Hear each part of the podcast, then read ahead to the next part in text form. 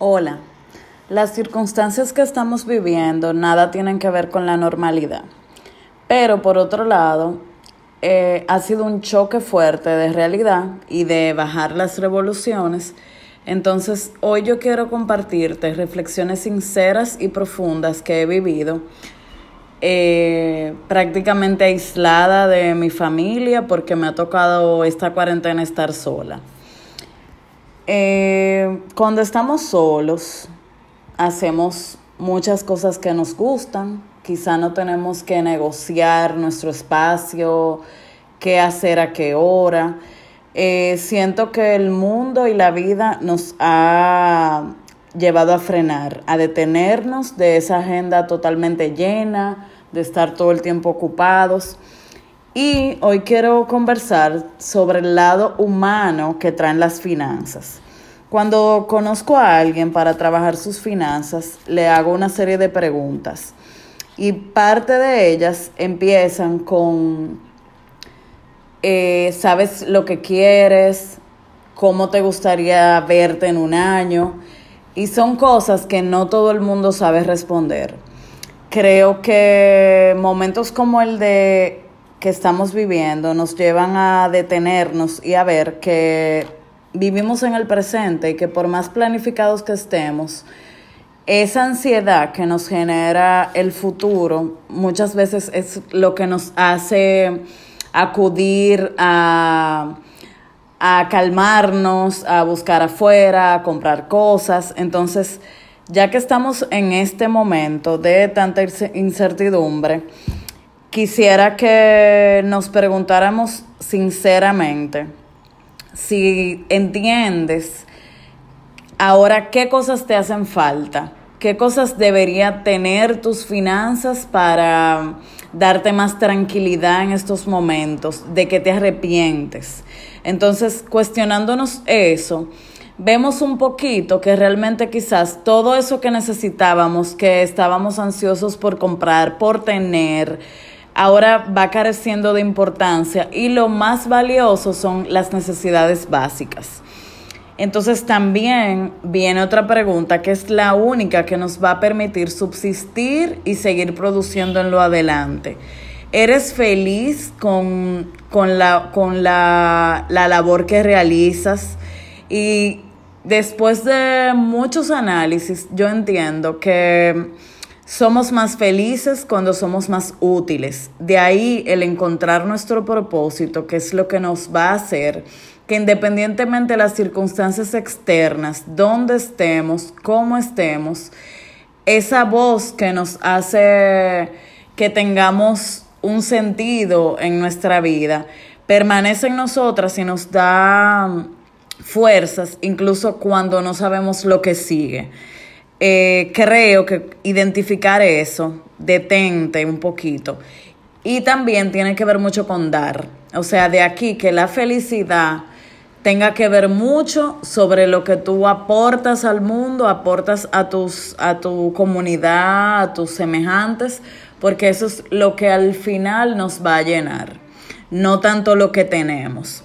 Entonces, por otro lado, hay hábitos que son los que nos hacen más fuertes en momentos de tensión o de angustia.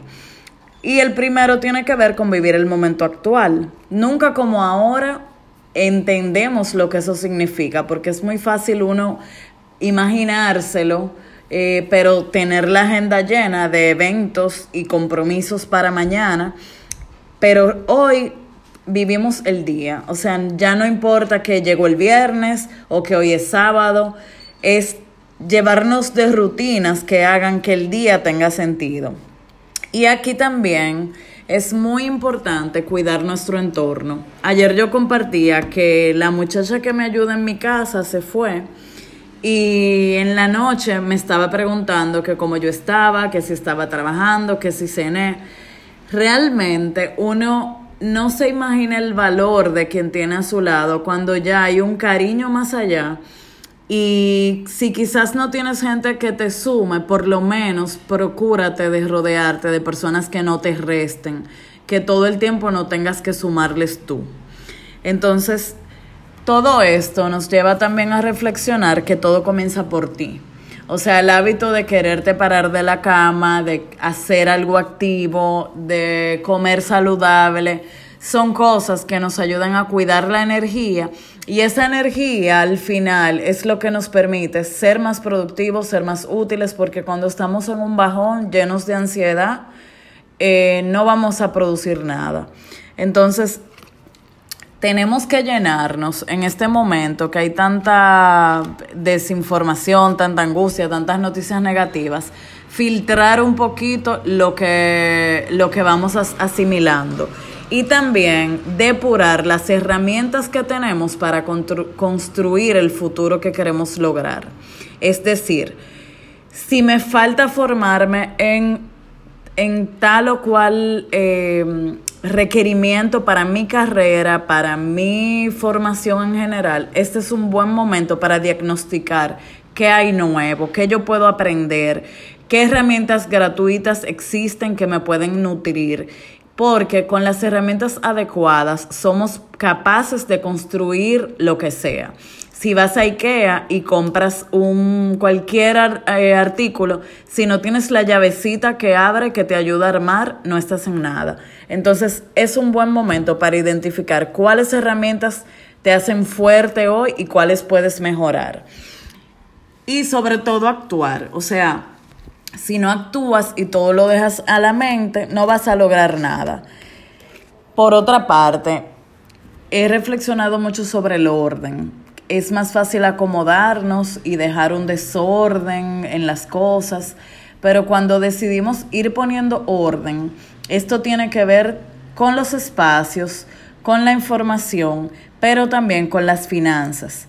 Primero identificar de dónde vienes, qué heridas tú tienes a nivel financiero y entonces cuando ya la identificas ya vas ganando porque dices, bueno, alguien que necesita comprar cosas y ahora ve que de repente no puede salir o que no tiene sentido estar comprando, choca cara a cara con esa herida que debe curar de otra manera.